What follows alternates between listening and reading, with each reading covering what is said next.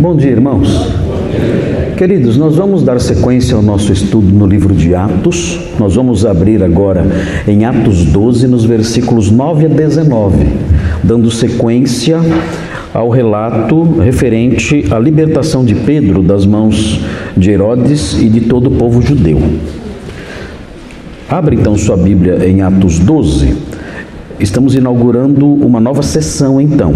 Nós vimos no estudo anterior, nos estudos anteriores, nós vimos o que aconteceu dentro da prisão.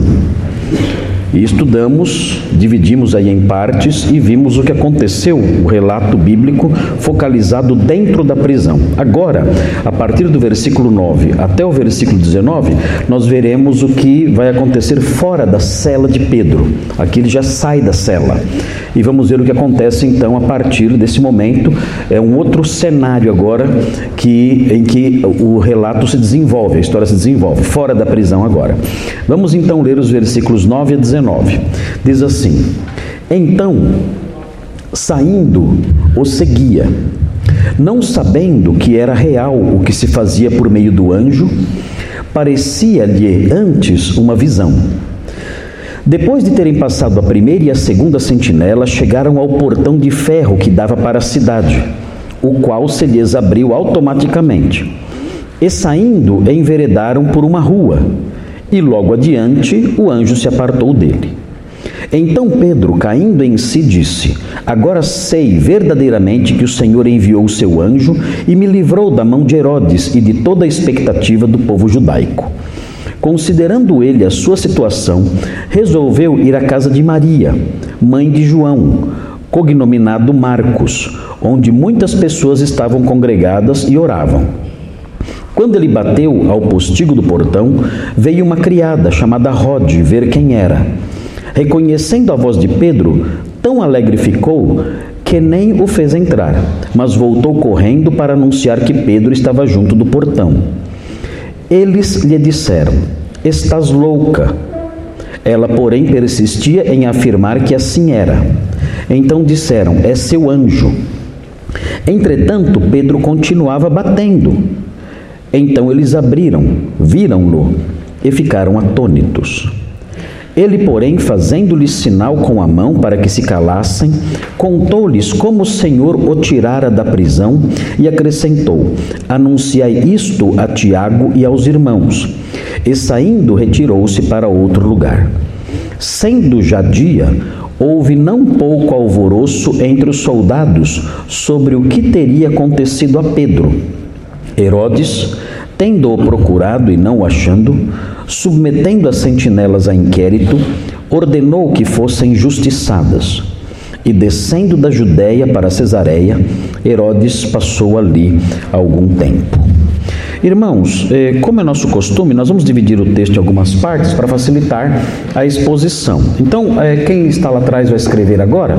Ah, nós, vamos, nós vamos dividir assim. Eu dividi é, é um texto maior, então eu dividi em quatro, quatro pequenas partes para que fosse mais fácil o acompanhamento da exposição. Então vejam aí a primeira parte da história, do relato, nós vamos chamar de as intervenções de Deus, nos versículos 9 e 10. Então, versículos 9 e 10, vamos dar esse título para esses versículos: As intervenções de Deus. E aí vocês vêm dos versículos 9 e 10, já podem ter uma ideia de quais são essas intervenções de Deus. E vamos olhar aí para cada uma delas. Pronto aí? Deu para escrever as intervenções de Deus? Número 2, a segunda, a segunda divisão. Número 2, versículos 11 e 12, as ponderações de Pedro. É o nome da segunda divisão do texto, segundo aqui a nossa exposição. As ponderações de Pedro ponderações, reflexões, versículos 11 e 12. Pronto? Ok, 3. 3. As reações dos irmãos. Versículos 13 a 17, a parte maior. Parece que nessa parte aqui, uma personagem que se destaca é a criada, Rod. Ela se destaca aí no, no, no, seu comportamento estranho. Né? Rod. As reações dos irmãos, versículos 13 a 17. Deu? Ok? E por último, 4. As resoluções de Herodes. Aí a última divisão, versículos 18 e 19. As resoluções de Herodes. Então, com essa divisão simples, nós podemos acompanhar melhor a exposição da história. Ok? Fica bem facinho aí, divisão simples, não tem complicação nenhuma, não tem subdivisões, nada. Só para dividir para que acompanhe melhor. Ficou pronto aí? Henrique, aí está. Aí, pronto, ó, bonitinho, as intervenções de Deus, as ponderações de Pedro, as reações dos irmãos, as resoluções de Herodes, aí as quatro partes da narrativa. Tá bom? Vamos então começar aonde? No começo, né? Claro, vamos começar no começo. Então, primeira parte aí, primeira parte, as intervenções de Deus. Versículos 9 e 10, vejam na sua Bíblia, versículos 9 e 10, o que dizem os versículos 9 e 10. Tá aí, vamos ler de novo. Então, saindo, o seguia, não sabendo que era real o que se fazia por meio do anjo. Parecia-lhe antes uma visão. Esse versículo mostra o quê? Vocês devem se lembrar que Pedro, desde o momento em que o anjo acordou na prisão, ele está um pouco abobalhado. Não é verdade? Ele está, ele está um pouco abobalhado. Inclusive, a, o relato mostra o anjo orientando Pedro até em coisas óbvias. Olha, veste a sandália. Hã? Sandália, veste, veste a sandália. Pega a capa. Hã? Nós percebemos ele assim abobalhado, ele acorda ali no meio daquela, daquela situação toda, em que o anjo está lá e faz as correntes caírem dos seus, dos seus uh, braços ali, e ele ainda não, não acordou de fato. E aqui ele continua assim. E é curioso porque ele está andando, ele está saindo da prisão, mas ele ainda está abobalhado. O que o texto quer mostrar com isso é que a ação completa de livramento de Pedro foi devida somente à intervenção de Deus.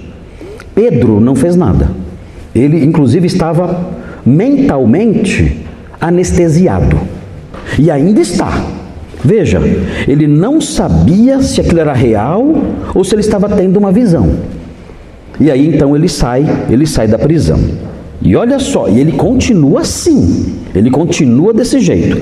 Aí vejam, aqui nós começamos a perceber já no 10 a, a, ação sobrenatural de Deus, as intervenções sobrenaturais de Deus. Veja o que acontece. Depois de terem passado a primeira e a segunda sentinela, são portões internos, são guardas ah, ali no interior da prisão. Ele passa pela primeira, a primeira sentinela não faz nada, ele passa pela segunda sentinela, a segunda sentinela não faz nada, isso já tinha já deixado para trás os guardas de dentro da prisão. Ele passa pelas duas e segue em frente. Agora, o texto aqui não fala como isso aconteceu. O que vocês acham que aconteceu? Para ele passar e elas não verem. Será que ele ficou invisível? Será que ele era um uma espécie de, de X-Men. E ficou invisível e passou lá e ninguém viu. O que, o que vocês acham que aconteceu? O texto não fala.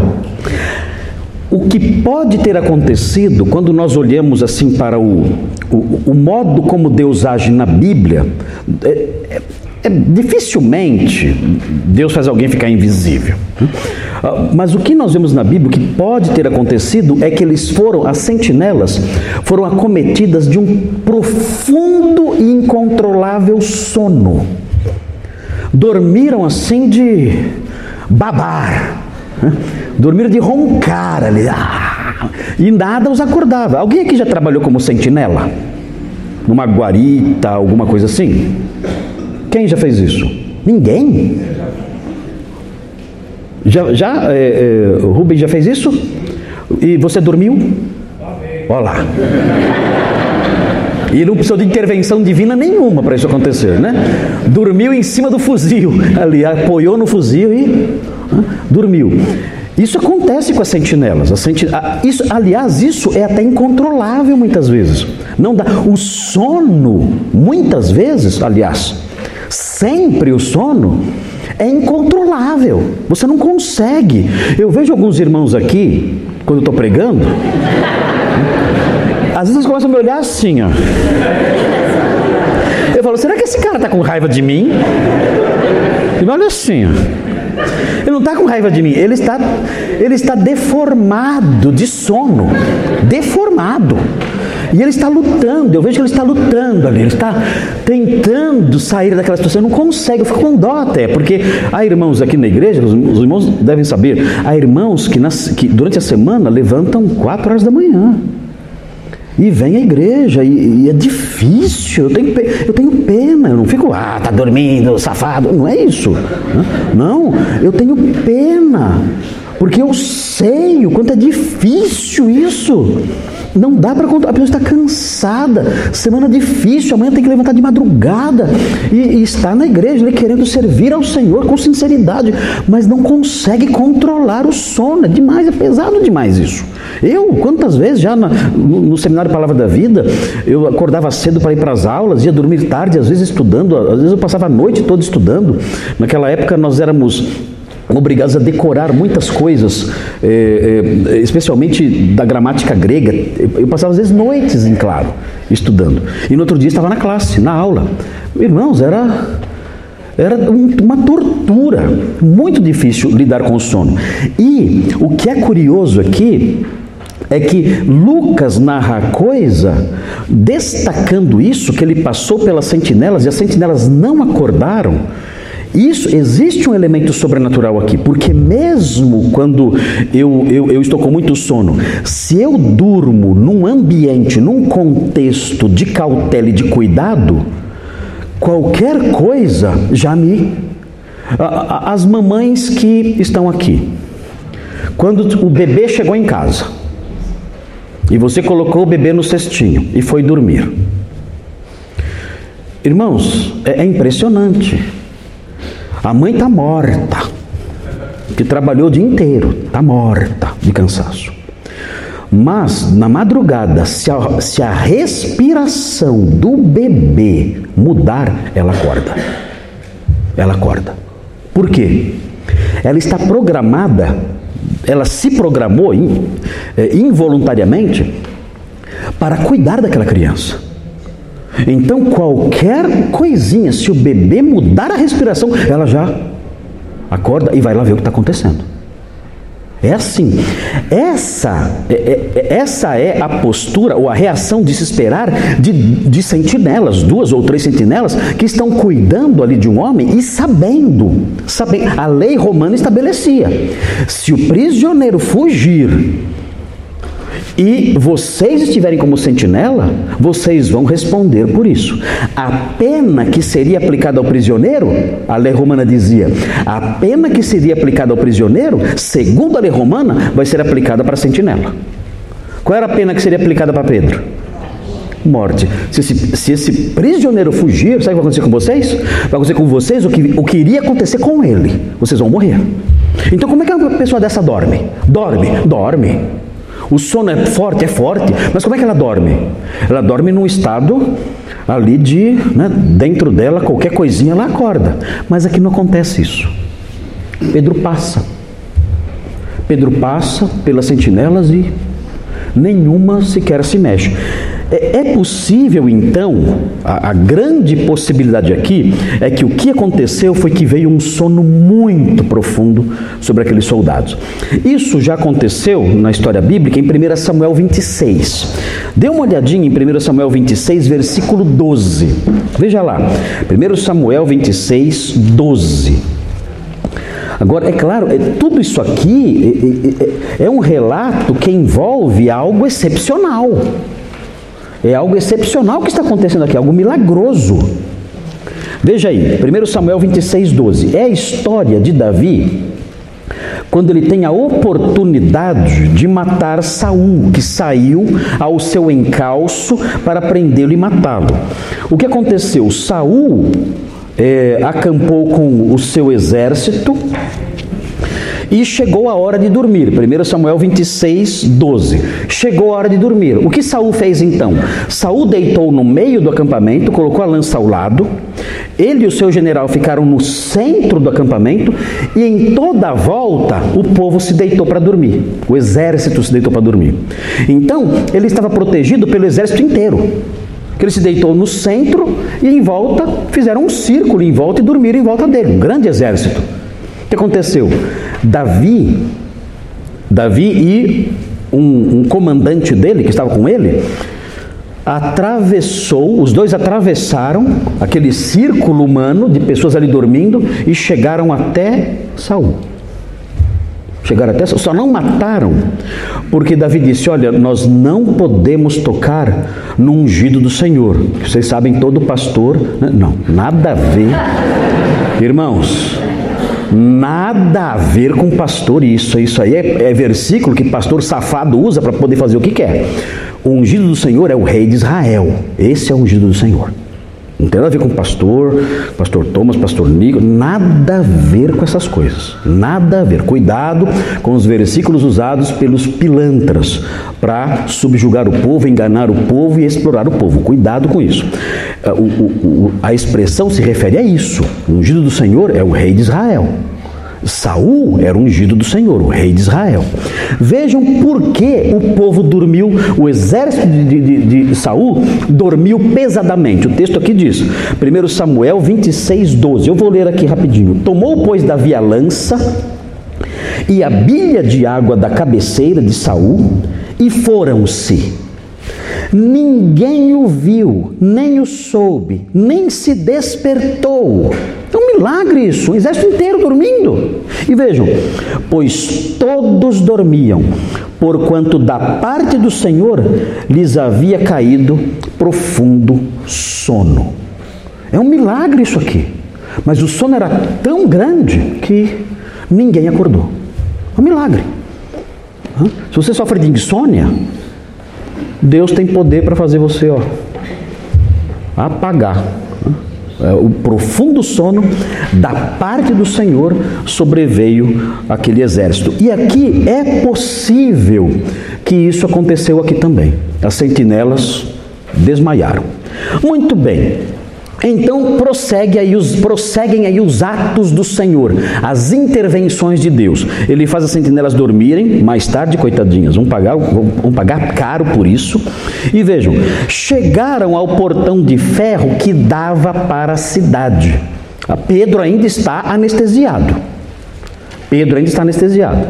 A, a, tendência seria ele tentar empurrar o portão, tentar abrir o portão, mas o texto fala que o portão se abriu automaticamente. Então, quem inventou o portão automático? Deus, né? Você fala, ah, tecnologia, não, Deus já inventou faz muito tempo o portão automático. Agora, notem bem, onde ele está aqui? É possível, nós não sabemos, a cidade qual é? Jerusalém. Pedro foi preso em Jerusalém, o objetivo era apresentá-lo, depois que acabada a Páscoa, era apresentá-lo para que o povo julgasse no julgamento público e ele fosse condenado e morto. Essa era a expectativa de Herodes. Então ele está em Jerusalém.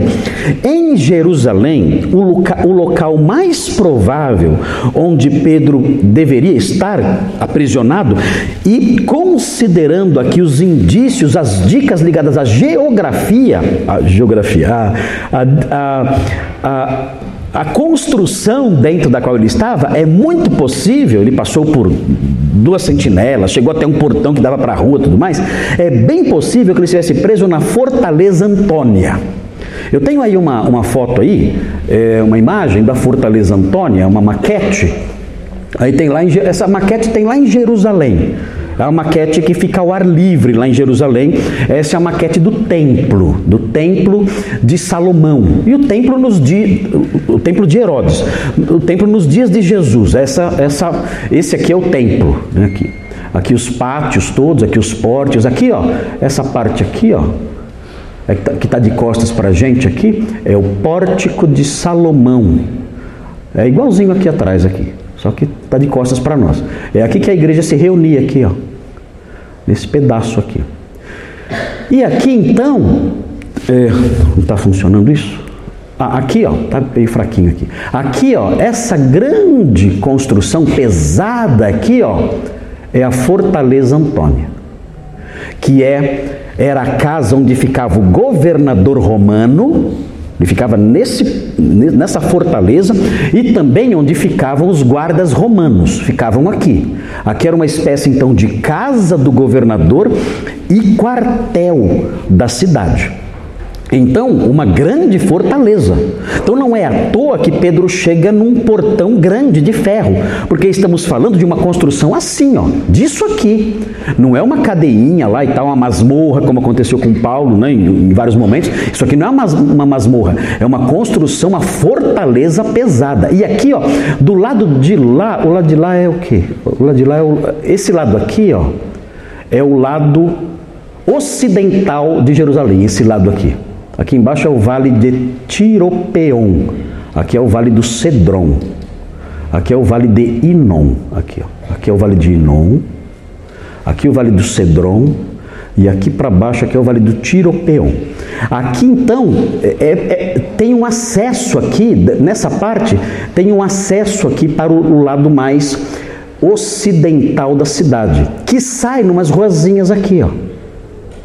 Uma rua que passa aqui é conhecida, chama, hoje chama Via Dolorosa, que é por onde Jesus passou, tudo, né? Então, chama Via Dolorosa. Então, é possível que ele tenha atravessado as, a, a, o local das sentinelas indo nessa direção aqui, ó. Que para cá, para cá não, aqui não tinha nada aqui, para esse lado aqui. Para esse lado aqui, se ele saísse por aqui, ó, tem um portãozinho aqui, ó. Se ele saísse por aqui, ele ia sair mais para frente aqui no Vale do Cedron, e aí ele viria andando na nossa direção, tá, tá, tá, ia, sair no, ia sair no Monte das Oliveiras, não tem nada lá. Vai fazer o que no Monte das Oliveiras? Não tem nada. Né? Então, certamente, ele saiu pelo outro lado, não por essa porta aqui, mas pelo outro lado. E aí, do outro lado, tem várias ruazinhas, inclusive essa que eu falei, a Via Dolorosa. Então, é possível que ele tenha passado por, esse, por, esse, por um portão aqui embaixo, aqui, ó, e atravessou e foi. Então, o livramento de Pedro foi de uma fortaleza mais é, forte e fechada do que, lembra do Carandiru? Era difícil fugir do Carandiru? Eu já estive no Carandiru, na época, não como detento, mas eu fui lá. É, eu fui lá visitar, eu fui lá visitar o Carandiru pelo menos umas duas vezes, eu fui lá. E eu me lembro que quando eu cheguei no Carandiru, havia um portão gigantesco ali. Eu entrei, passei pelo primeiro portão gigantesco, não dava para abrir sozinho aquele portão, e havia um outro portão depois desse. Então, sair do Carandiru era muito difícil. Quem se lembra, quando o Carandiru ainda existia, na estação Carandiru que tinha aqui, do metrô a gente via. Né? Passávamos pelo metrô, nós víamos lá aquela grande fortaleza. Essa fortaleza aqui é muito mais forte, é muito maior. Era algo realmente difícil de fugir. Pedro certamente escapou disso aqui, dessa grande fortaleza. Cris.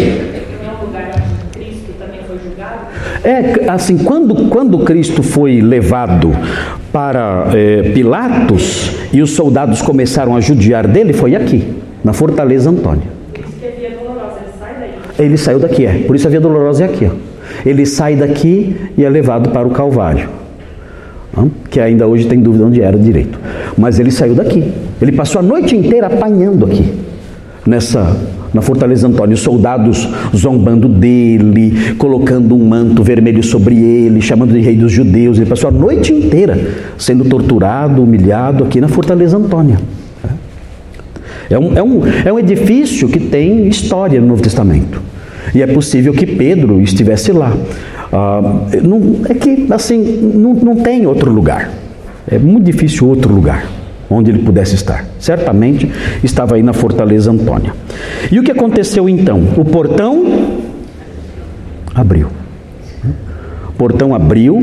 Era um, uma fortaleza como essa. Como é o portão? Meu Deus! É algo. Não, não tem portão de alumínio. Né? É portão de ferro pesado e o portão se abriu milagrosamente. E ele saiu. Saiu, ele se enveredou por, pelas ruazinhas ali daquele pedacinho. Eu tenho aqui, interessante, eu tenho aqui um relato é, do Flávio Joséfo. É, o Flávio Joséfo foi historiador no século I, historiador judeu. Assim, ele conta algumas coisas que a gente fica na dúvida se é verdade ou não a gente fica assim, mas será que isso aconteceu mesmo? Porque não é um escritor bíblico. É, ele é um escritor, como eu disse, judeu. Ele participou da revolta contra os romanos a partir do ano 68. Tudo isso aqui foi dominado pelos judeus revoltosos contra Jerusalém. Revoltosos contra Roma, contra o Império Romano. Os judeus então se fecharam aqui, se trancaram aqui nesse espaço, no, no monte aí do templo, e disseram: Nós não aceitamos mais o domínio romano. E foi terrível a revolta. Uma grande revolta. Flávio Joséfo participou dessa revolta, mas numa outra cidade. Depois ele passou para o lado dos romanos e se tornou intérprete dos romanos nas negociações com os judeus. Então Flávio Joséfo viu todo o cerco romano, porque ele estava ali junto com Tito. Ele era amigo de Tito, de Tito e de Vespasiano. E ele servia como intérprete, viu tudo o que aconteceu e escreveu depois num livro chamado Guerras dos Judeus, que é o melhor relato que há na antiguidade, o relato mais preciso sobre o cerco de Jerusalém. É, irmãos, é um livro fantástico. Assim, ninguém, ninguém pode morrer sem ler esse livro. Ninguém. Ninguém pode. Se estiver morrendo, fala, não, espera aí, tem que acabar isso aqui. Porque é um relato extraordinário de uma testemunha ocular que viu o que Jesus falou que ia acontecer. Jesus disse: Olha, isso aqui tudo não vai ficar pedra sobre pedra. E Joséfo relata como isso aconteceu. E é um, um relato seguro. Mas é, Joséfo também ele narra algumas coisas que ele não viu, mas que ele ouviu falar. E ele disse, ele disse que antes de Jerusalém cair, surgiram alguns sinais sobrenaturais de que Deus iria, iria punir Jerusalém. E ele narra esses relatos, ele narra isso, não que ele tenha visto, mas eram relatos que circulavam ali pela cidade, indicando, eram como maus agouros. Né? Já ouviram essa expressão? Maus agouros. Os antigos usavam muito isso, né? Então, se, sei lá, estava saindo de casa, viu uma coruja, ixi, a coruja. Ah, olha, eu sei de casa viu a coruja. E a avó perguntava: a coruja piou? Piou. Ai, ai, ai, não sai de casa. É mau agouro. Se a coruja piou. É... Essas bobagens todas que os antigos né, ensinavam. E, e nessa época isso já existia. E ele narra alguns maus agouros. E um dos maus agouros que ele narra, que circulava ali na cidade, antes da cidade cair, depois caiu, Tito invadiu. Tito ele estava aqui onde a gente está. Aqui, aqui, é monte, aqui onde a gente está é o Monte das Oliveiras. Ele estava aqui, ó. Não, ele estava do lado do Monte das Oliveiras, chamado Monte Escopos. Estava do lado do Monte das Oliveiras. Ele estava vendo a cidade assim, como nós estamos vendo agora. Era a visão dele. Aí ele invadiu. Ele invadiu e ele entrou por aqui, ó. Ele entrou por aqui, ó. Ele entrou pela fortaleza. Ele conseguiu entrar pela fortaleza e invadir tudo. Aí, aí isso aqui, ó. Aí virou um, um açougue, isso aqui. Isso aqui virou um açougue. Foi horrível. Foi, já era um açougue antes dele entrar. Já era um açougue. Que as pessoas estavam morrendo de fome lá dentro. E por assassinato também. Mas quando ele entrou aí, foi, foi o ápice do, da carnificina. E aí colocou fogo aqui, ó. Ele não queria colocar fogo aqui, mas os soldados colocaram fogo aqui. E destruíram o templo. E nunca mais o templo foi construído, até hoje. Os judeus sonham até hoje com a reconstrução disso aqui, ó. E para piorar, os muçulmanos colocaram, fizeram uma mesquita aqui. Ó. Os muçulmanos fizeram uma mesquita. E até hoje o judeu sonha, desde aquela época, ele sonha reconstruir o templo. Eles já juntaram todos os materiais, já juntaram todos os móveis, tudo, tudo prontinho para poder construir o templo de novo, mas eles não podem porque tem uma mesquita lá. Então o que eles fazem? Ah, a gente não pode adorar Deus no templo. O que eles fazem então? Eles vão aqui atrás, ó, aqui atrás, aqui, ó, aqui atrás, lá embaixo, que é o Vale de Tiropeão que eu falei, lá embaixo aqui, ó, tem um pedacinho do muro do templo, chama Muro das Lamentações. Aí eles vão lá e ficam orando lá. Eles não podem orar no templo. Então eles ficam orando lá no Muro das Lamentações, põem as orações lá nos tijolinhos, entre os tijolos, ficam ali chorando e lamentando e chorando e orando, porque eles não podem, não podem adorar Deus aqui, porque o templo não existe mais desde o ano 70 e existe uma mesquita aqui, o Domo Dourado. Não tem como. Muito triste isso, né? Jesus falou que ia acontecer isso. Muito bem, eu vou ler para vocês o agouro aqui, o que aconteceu, que José conta. E ele achou isso extraordinário. Olha só, ele fala assim: é, Flávio Joséfo, Guerras dos Judeus, livro 6, parágrafo 31. Fala assim: Pelas seis horas da tarde, a porta do templo, que está do lado do oriente, essa porta aqui, ó. Oriente é aqui onde nós estamos. Essa porta aqui. A porta do templo que está do lado do oriente, que é de bronze e tão pesada que 20 homens mal podem empurrar. Olha o tamanho do negócio. 20 homens do meu tamanho não conseguiam, bom, nem com o meu tamanho, nem com 50, né? Mas 20 homens não conseguiam abrir aquela porta. É terrível, uma porta pesadíssima. E ele, e ele fala: essa porta abriu-se sozinha. Ele diz, naqueles dias: o que é isso? E os judeus ficaram assustados. Embora estivesse fechada com enormes fechaduras, barras de ferro e ferrolhos que penetravam bem fundo no chão, o chão feito de uma só pedra. Os guardas do templo avisaram imediatamente o magistrado do que acontecera e lhe foi bem difícil tornar a fechá-la. Ela simplesmente abriu, segundo ele está dizendo aqui. Ela abriu. Os ignorantes interpretaram-no ainda como um bom sinal, dizendo que Deus abria em seu favor suas mãos liberais para cobri-los de toda sorte de bens. Porém, os mais sensatos julgaram o contrário. Isto é, que o templo destruir-se-ia por si mesmo e que a abertura de sua porta era um presságio, o mais favorável que os romanos pudessem desejar. Entender, olha, as portas se abriram no seguinte sentido: elas estão escancaradas para a destruição. E José fala que isso aconteceu. Entre outros sinais estranhos que precederam a queda de Jerusalém. E aí? A gente acredita em José ou não?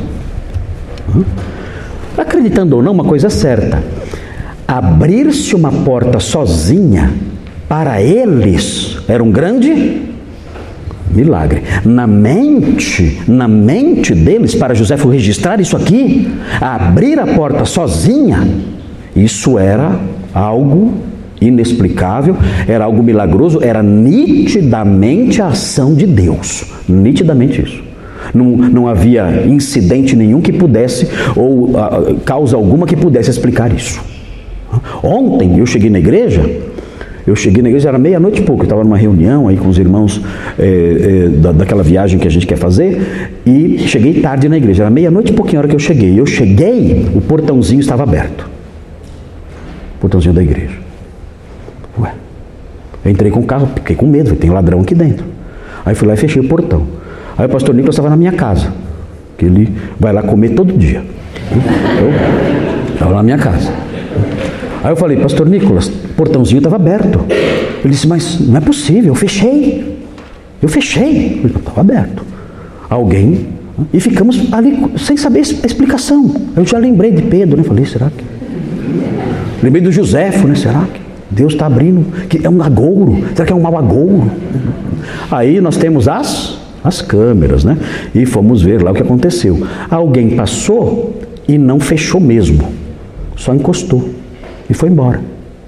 Aí o vento, nós olhamos na câmera, a gente sabe quem foi. Vamos lá.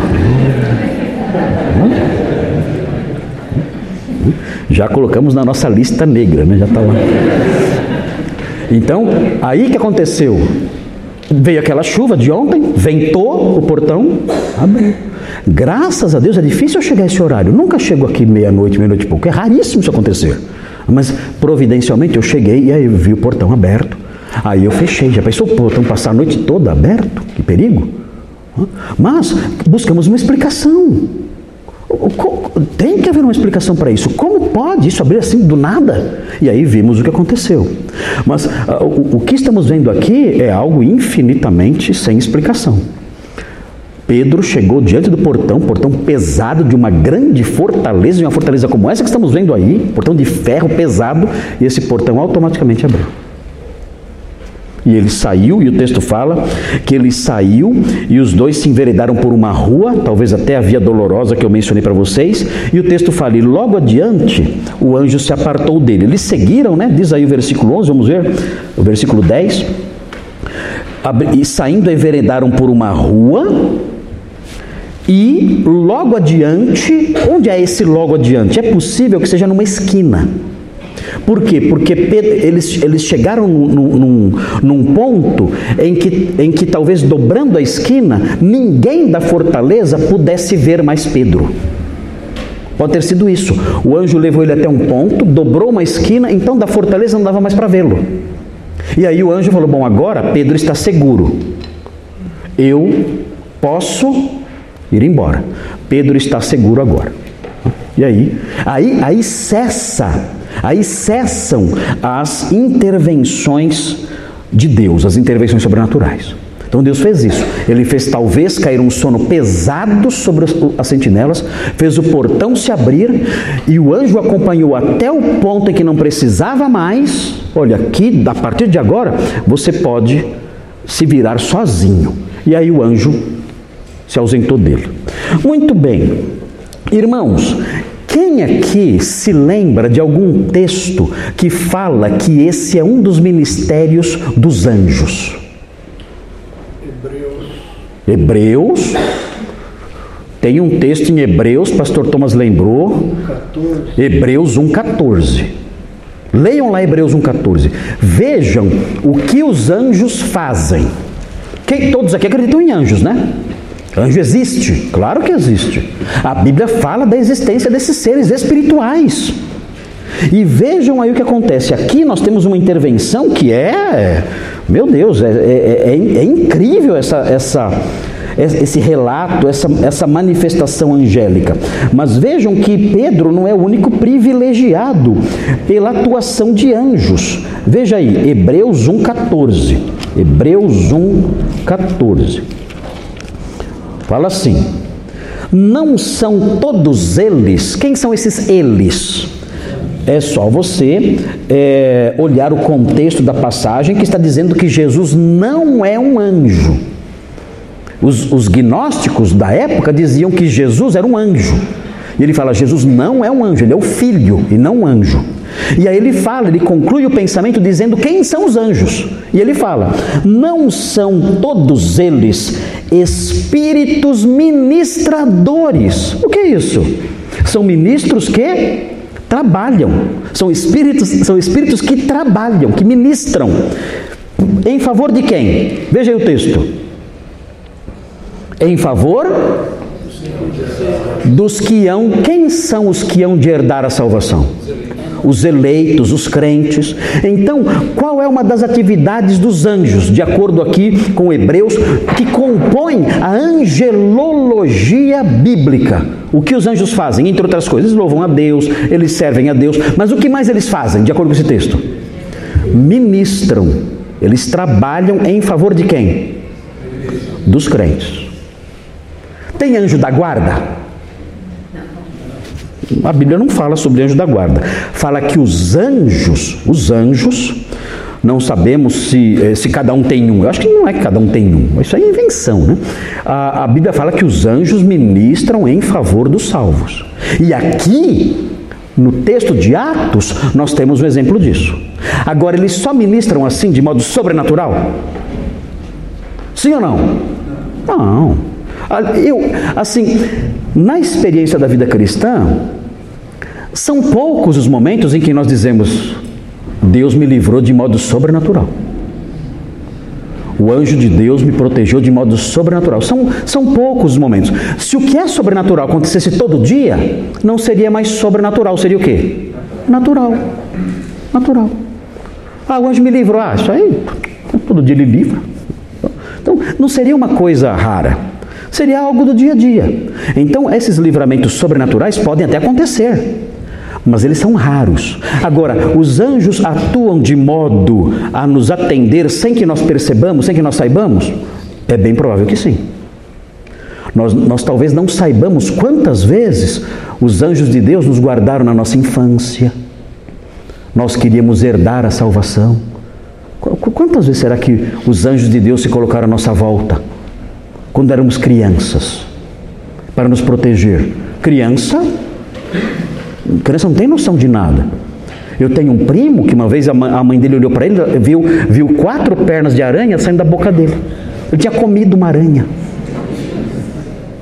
Ele falou, o que é isso na sua boca? As quatro, quatro, seis pernas para fora.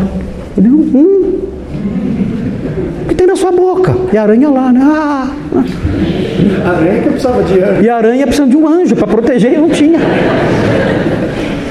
E ele comeu uma aranha e o anjo protegeu, não sei como, né? Enfim, mas nós não podemos imaginar, hoje mesmo, será que, será que os anjos do Senhor hoje fizeram algo para nos guardar? Não sabemos. Será que os anjos do Senhor, nesta noite, nos guardaram na nossa casa contra homens maus? Será que eles fizeram isso? Será que foi necessário fazer isso? Será que os anjos de Deus, em algum, em algum momento da nossa vida, se manifestaram sem que nós percebêssemos e nos protegeram? Nós não sabemos. Pode ser que sim.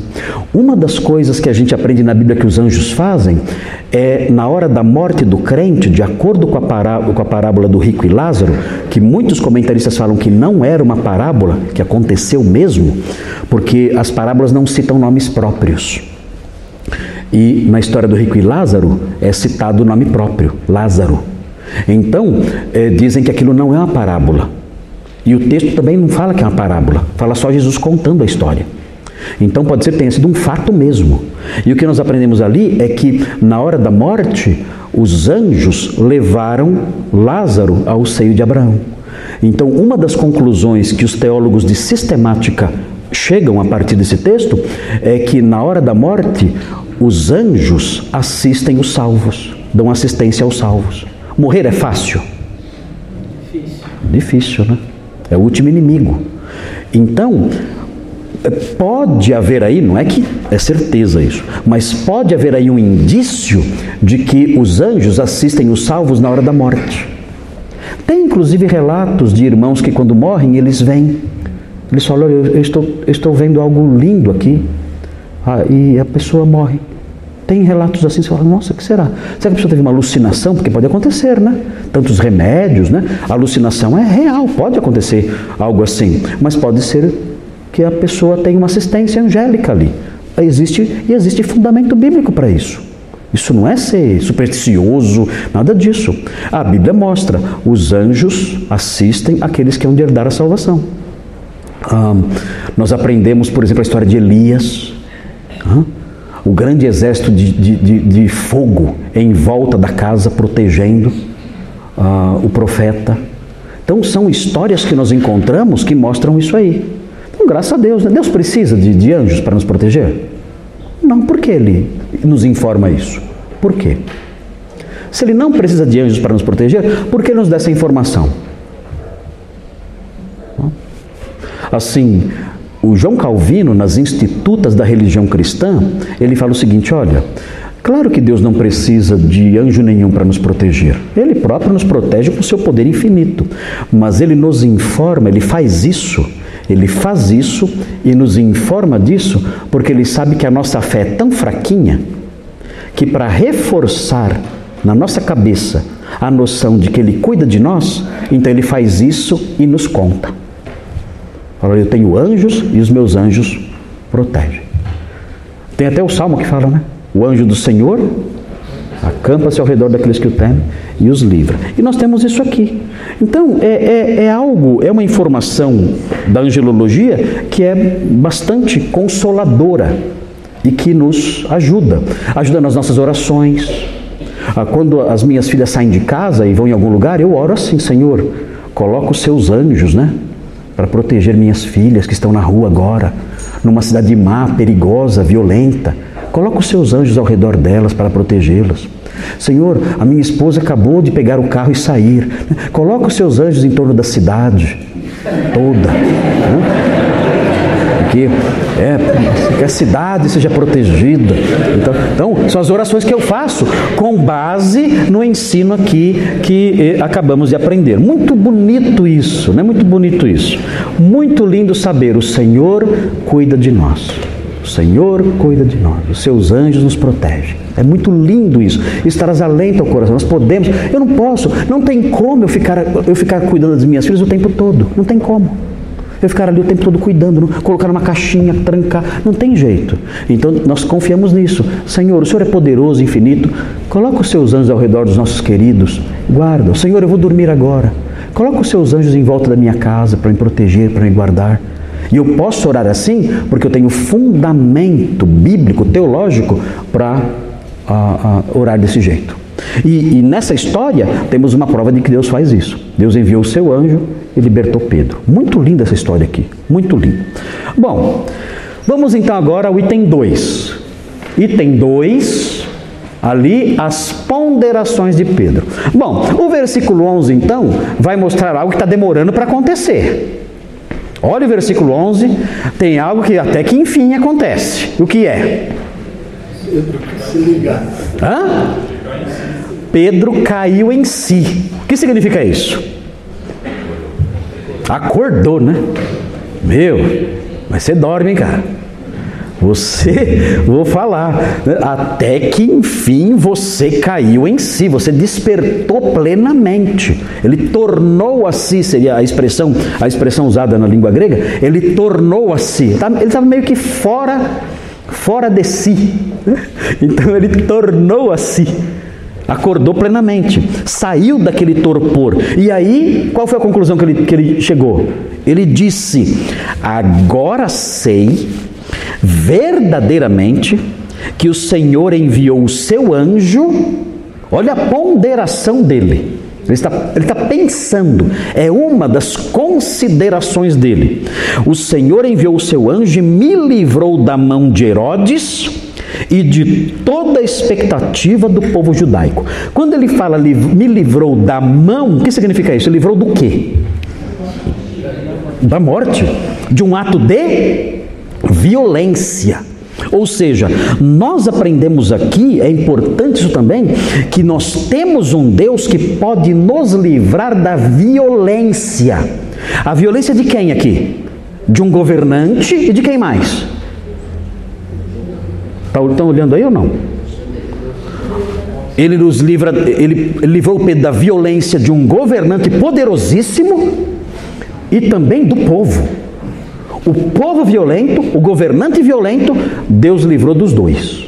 Ou seja, nós podemos descansar. É, é, o texto bíblico foi escrito, irmãos, para que nós tenhamos algum alento.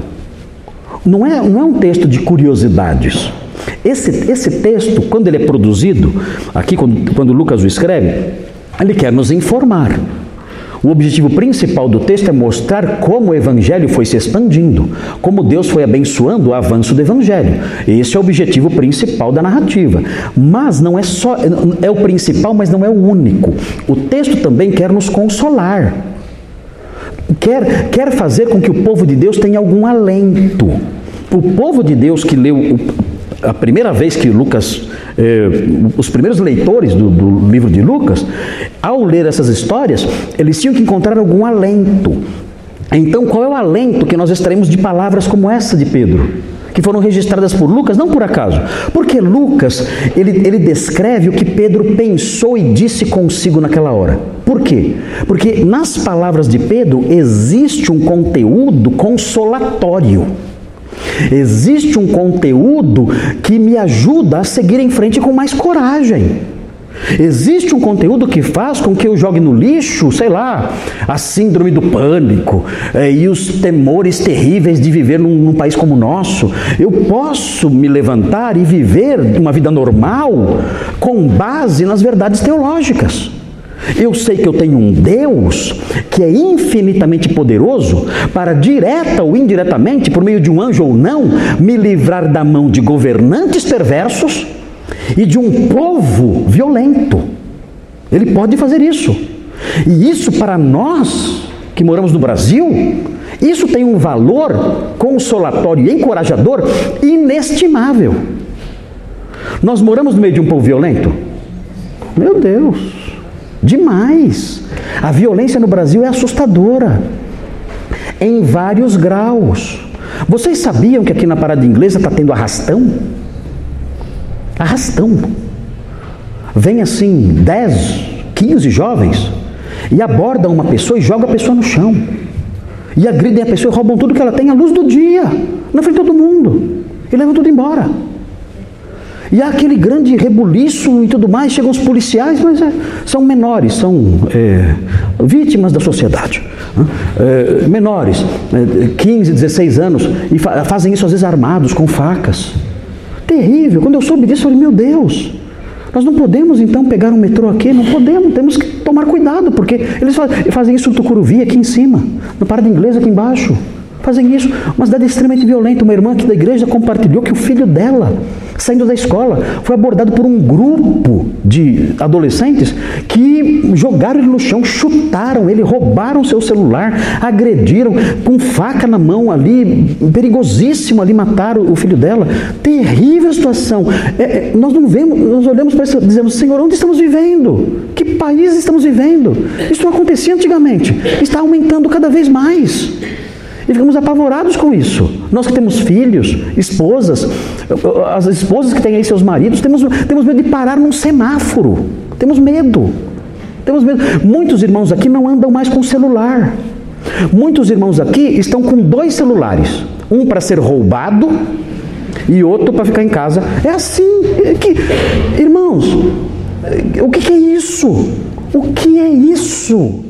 Nós temos que ter dois celulares. O do ladrão tem que ficar lá reservado para ele. Então isso, isso tem um efeito sobre nós devastador. Isso tira nossa paz, nossa alegria, nossa felicidade, isso acaba com tudo. Agora nós nos deparamos com um versículo como esse, de um homem que estava na beira do abismo, nas mãos de um rei sangrento, sanguinário um rei sanguinário, nas mãos de um povo assassino, que já tinha matado Tiago, que, já, que, que, que, pouco tempo antes tinha matado o próprio Salvador. E ele fala: eu, eu vou ter que enfrentar esse povo. E nós vemos esse, esse homem, Pedro, saindo da prisão, de uma prisão, uma fortaleza inexpugnável, ele sai dessa fortaleza e se vê de repente numa rua sozinho, livre, e diz: O Senhor me livrou das mãos de um terrível e sanguinário governante e das mãos do povo perverso, cruel e violento. Ele me livrou. E lemos isso e dizemos: Senhor, o Deus que nós servimos é esse mesmo Deus de Pedro, não é um Deus diferente. Nós cremos e confiamos no Deus de Pedro que faz essas coisas. Irmã Mônica. É, essa situação que o senhor está citando aí, eles chamam de vulneráveis. Quem é vulnerável? Eles? Ah, eles são vulneráveis? Mas eu que sou vulnerável. Vulnerável. Irmãos, é assim, é, é, assim, isso que a irmã Mônica está falando agora é uma insanidade. É uma, sabe o que é uma insanidade? Porque é a redefinição de palavras. É a redefinição de palavras. Você redefine as palavras e muda a verdade. Vulnerável não é quem é atacado e roubado, agredido, vulnerável é quem faz essas coisas. É interessante, os irmãos devem ler um livro de George Orwell chamado é, 1984. Tem dois livros que os irmãos têm que ler. Ah, três já falei, né?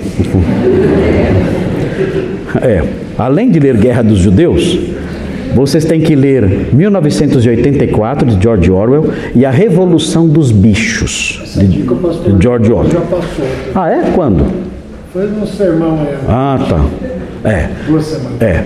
Nesse, nesse 1984 é, é interessante, os poderes totalitários eles mudam o sentido das palavras.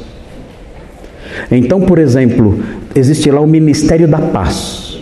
O Ministério da Paz é o que promove as guerras. Eles invertem. Existe o Ministério do Amor. O Ministério do Amor é o ministério que faz torturas. Então, com isso, o que acontece? Isso, isso causa um efeito mental em nós. As palavras não fazem mais sentido. A mentira entra mais facilmente, porque as palavras têm um sentido inverso. Isso vai educando o povo de tal forma que quando você fala amor, a palavra não significa mais nada. Quando você fala justiça e honestidade, essas palavras não significam mais nada.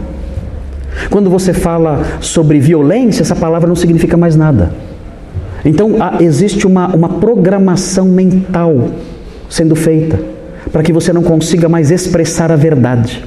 Você fala paz, justiça, amor, essas palavras significam outras coisas. Olha lá, um, um assassino, ladrão, um vagabundo que ataca alguém e fere e ameaça e rouba, ele é vulnerável. A senhora fraca que está ali no chão machucada, ela não é a vulnerável. Ele, com o seu bando de, de, de pilantras e ladrões, ele, com aquele bando, eles são os vulneráveis. Enquanto a pessoa a vítima dele agoniza no chão. Ela não é vulnerável, ele é. Isso é isso, irmãos, é diabólico. Isso é satânico. Isso é uma violência léxica, é uma violência da linguagem. E isso é muito bem pensado. Isso não é feito por acaso. Quem faz isso sabe o que está fazendo. Redefinindo os termos para educar toda uma geração. É assustador isso aí. Aí o pastor vem aqui na frente e começa a pregar. As palavras dele não comunicam mais. Porque existe um novo léxico mental nas pessoas que entendem tudo errado. É assustador isso aí. Só, irmãos, Maranata.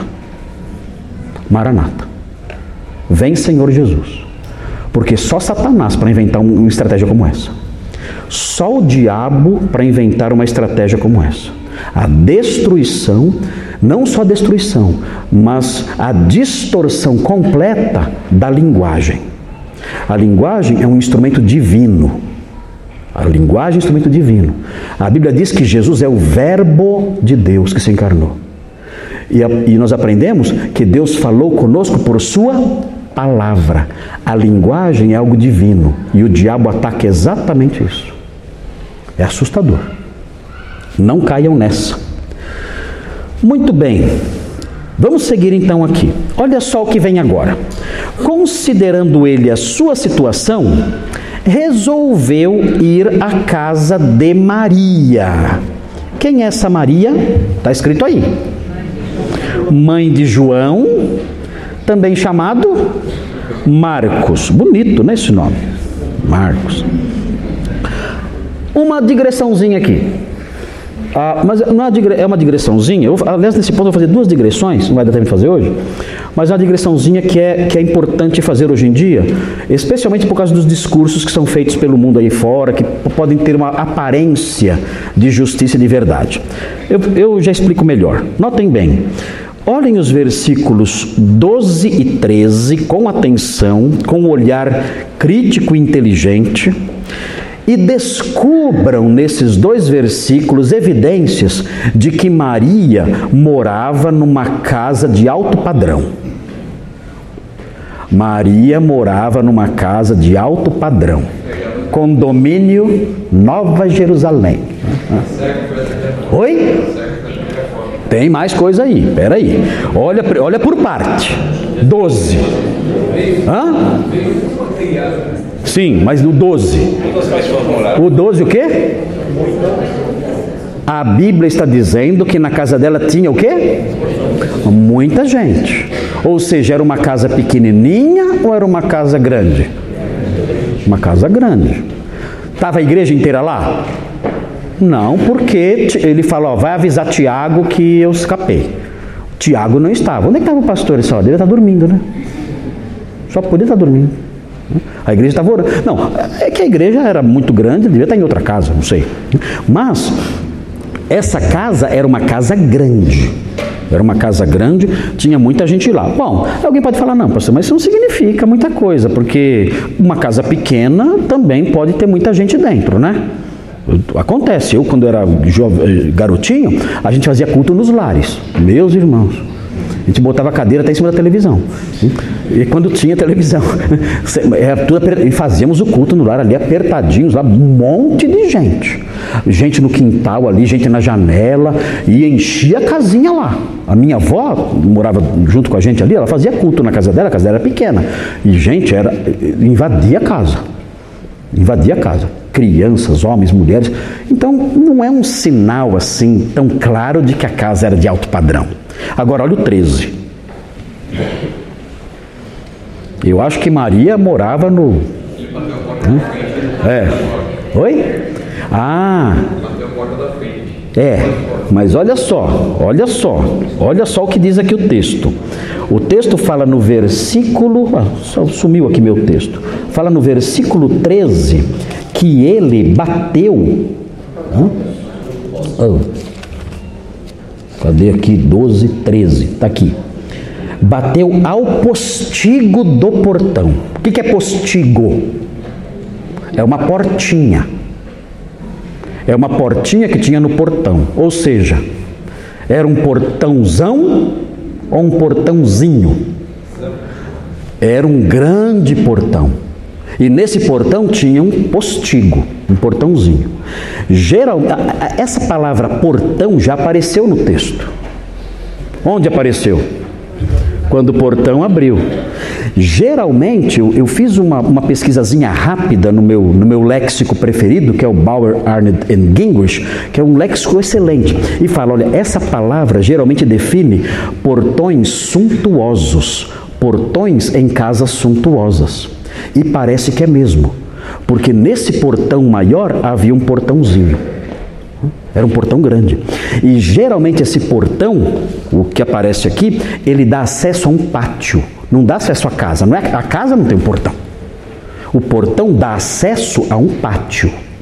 Então, tudo indica que a casa de Maria era uma casa grande, tinha uma entrada suntuosa, com um portão que tinha o postigo que dava acesso a um pátio. Agora, continuando a leitura, eu descubro algo mais que parece apontar a posição social dela. O que é? Criada. Ah, ela tinha uma criada. Talvez tivesse mais, mas ela tinha também uma criada que atendia lá.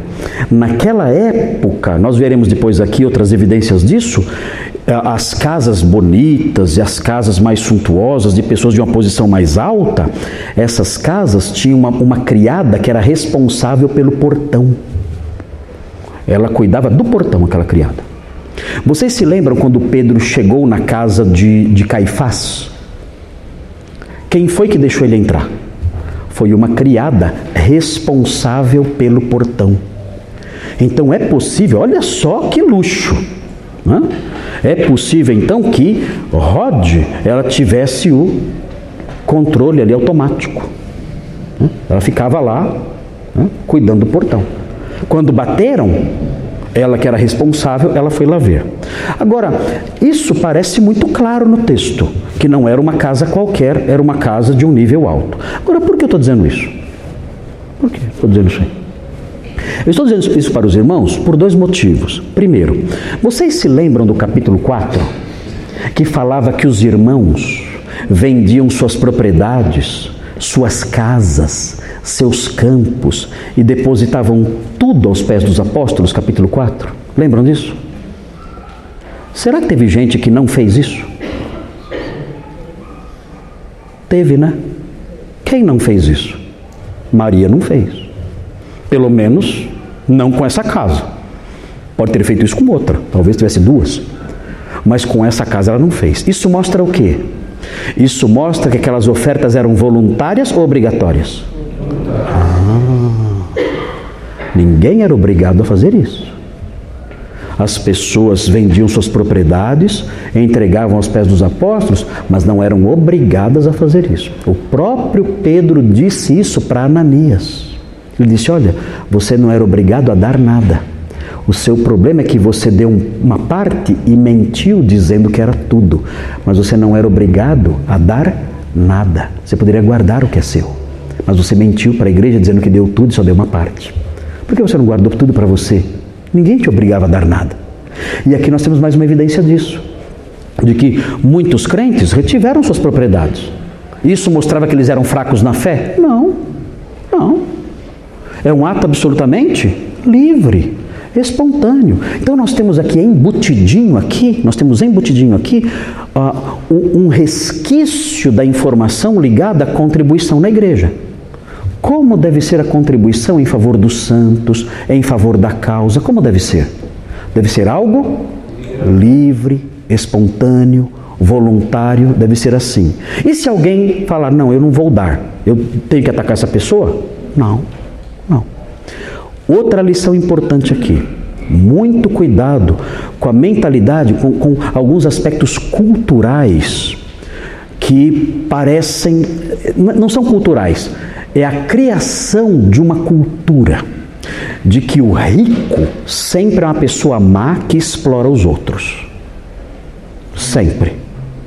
Parece que quiseram criar no Brasil uma divisão marcada por ódio. Então, o pobre, ele olha para o rico como alguém mau que só quer explorá-lo e só quer escravizá-lo. Ele tem, tem raiva do rico. Isso reflete aonde? No trabalho. O empregado olha para o patrão não como alguém que Deus levantou para lhe dar um emprego, a bênção. Meu Deus, graças a Deus, porque esse homem tem condições. Ele abriu uma empresa e eu posso trabalhar e tirar o meu pão de cada dia dali. Graças a Deus por isso. Mas o, o, o, o trabalhador brasileiro não vê assim. Ele olha para o patrão dele como um inimigo. E se ele puder prejudicar aquele homem, ele o fará. E aliás, invariavelmente faz. Porque foi colocado na cabeça do brasileiro a ideia, é essa ideia. O rico é mau, o rico é explorador. Se ele emprega você, você, você tem que entender que ele na verdade quer escravizar você. Você, tem, você não, ele não é seu amigo, ele é seu inimigo. E você trabalha porque ele escraviza você. É, é essa mentalidade que existe. Irmãos, isso tudo é diabólico, satânico e mentiroso. Não existe isso. Quando olhamos para a Bíblia, nós aprendemos que Deus fez o rico e fez o pobre. E na Bíblia encontramos pobres maus e ricos bons. Não é a classe social da pessoa que define se ela é santa ou não. Não é a classe social da pessoa que define se ela tem bom caráter ou não. Não é a classe social da pessoa que define se ela, se ela é aprovada por Deus ou não. Não é isso. Não é esse o padrão usado pelos crentes para definir o caráter de alguém. Tomem cuidado com isso, porque existe uma doutrinação silenciosa sendo colocada na cabeça das pessoas.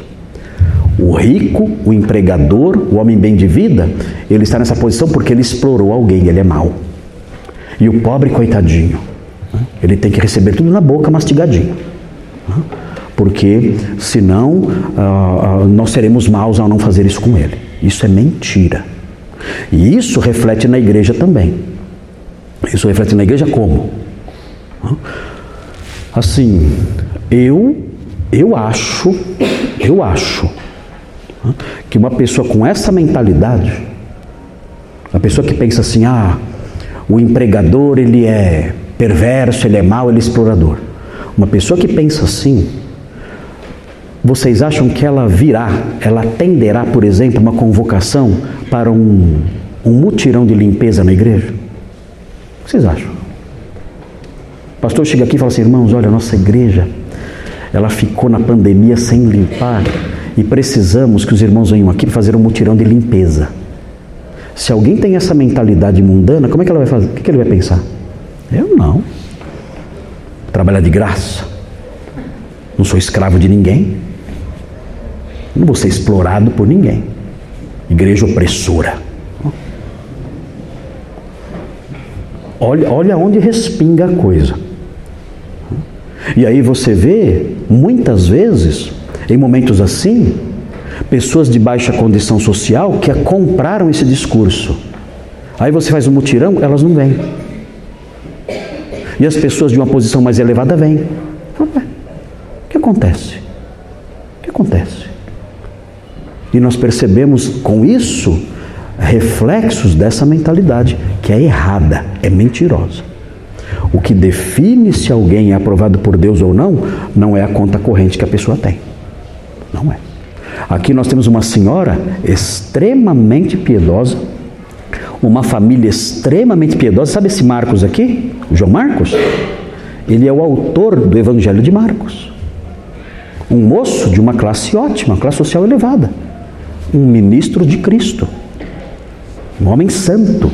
E era de uma posição elevada. Então, cuidado com essas, essas mentiras que são lançadas na nossa cabeça, criando essas divisões em nós. Né? Eu conheci um moço que, meu Deus, ele tinha raiva dos irmãos ricos da igreja, não aqui, numa outra igreja que eu, que eu eh, em Atibaia. Esse moço, ele tinha raiva dos irmãos ricos. O irmão chegava na igreja com um carro novo, meu Deus, ele ficava indignado com isso. Ele, na cabeça dele, todo mundo tinha que ser, sei lá, mendigo na rua, não sei. Porque ele associava a figura do, do crente rico com do, a figura do homem mau. E não é assim. E esse texto aqui mostra isso. Muito bem, fechando então aí a nossa digressão, veja aí a sequência, porque vamos começar outra digressão, mas não vai dar tempo de terminar agora. Veja aí, ela é mãe de João, cognominado Marcos. Pergunta rapidinho aqui: como eu sei, como eu sei, olhando para esse texto, essa frase aqui, ó, essa frase aqui, ó. Resolveu ir à casa de Maria, mãe de João, cognominado Marcos. Como eu sei que na época em que Lucas escreveu, Marcos era famoso? Como eu sei? Olhando essa frase aqui. Como eu sei Exatamente. Você está bom hoje, hein, Fábio? Você está tá esperto. É, muito bem, exatamente. Se eu falo assim, se eu falo assim, olha, é, é, eu, eu, é, eu encontrei o Nicolas. Pessoal, quem é esse anônimo? Ah, o Nicolas, esposo da Isabela. Ah, quem é mais conhecido? A Isabela, né? É o contrário. Né? É. É. Se bem que ela é muito mais bonita que você, vai ser muito mais famosa do que você. Mas, enfim, por essa, por essa referência, eu descubro que a Isabela é muito conhecida. Não, é a, a, a, o esposo da Isabela. E vocês falam assim: que Isabela? O que eles vão falar?